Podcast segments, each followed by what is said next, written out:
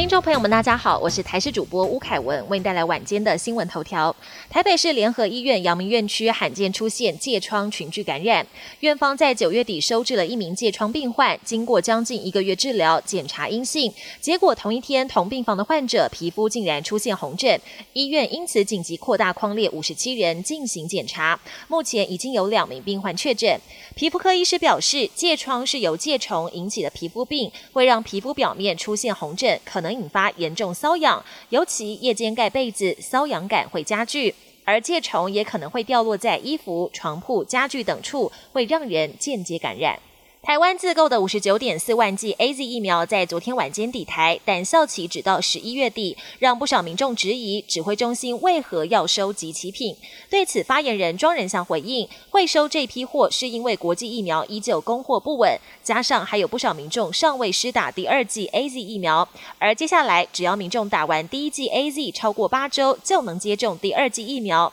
但还是有民众担心这措施无法奏效，建议中央可以仿照美国寄出摸彩赠品的优惠来刺激疫苗打气，或是干脆开放第三季接种。今天是二十四节气中的立冬，也代表冬天开始了。碰上东北季风来袭，今天入夜之后，各地将有感变天。其中北台湾白天高温有十度之差，预估最冷时间点落在周三、周四，低温只有约十五度。沿海空旷地区还可能下探到十三度低温，预计要到礼拜六，东北季风才会稍稍减弱，气温逐渐回升。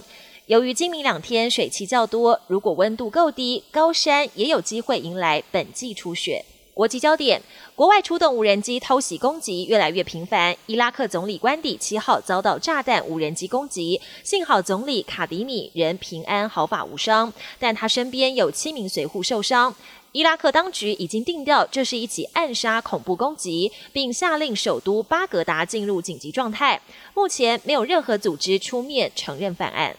中国华北跟东北地区六号晚间降下今年冬天的初雪，而北京这一波初雪还比往年平均值提早二十三天。不过丝毫没有影响到观光客的兴致，反而有大批游客跑到紫禁城拍下绝美雪景。这波寒流将一路往南影响中国，估计当地气温将下滑十六度，是今年入冬以来最大幅度降温。特斯拉执行长马斯克日前在推特上抛出七步诗，引起广大讨论。如今又再次制造话题。他在推特上询问网友是否出售手中百分之十的特斯拉股票，估计市值两百一十亿美元。短时间内就有超过两百五十万名网友投票，百分之五十六支持卖股。外媒分析，马斯克可能是担心遭课征百分之二十三点八的亿万富翁税，加上名下没有太多现金资产，因此只好卖股缴税。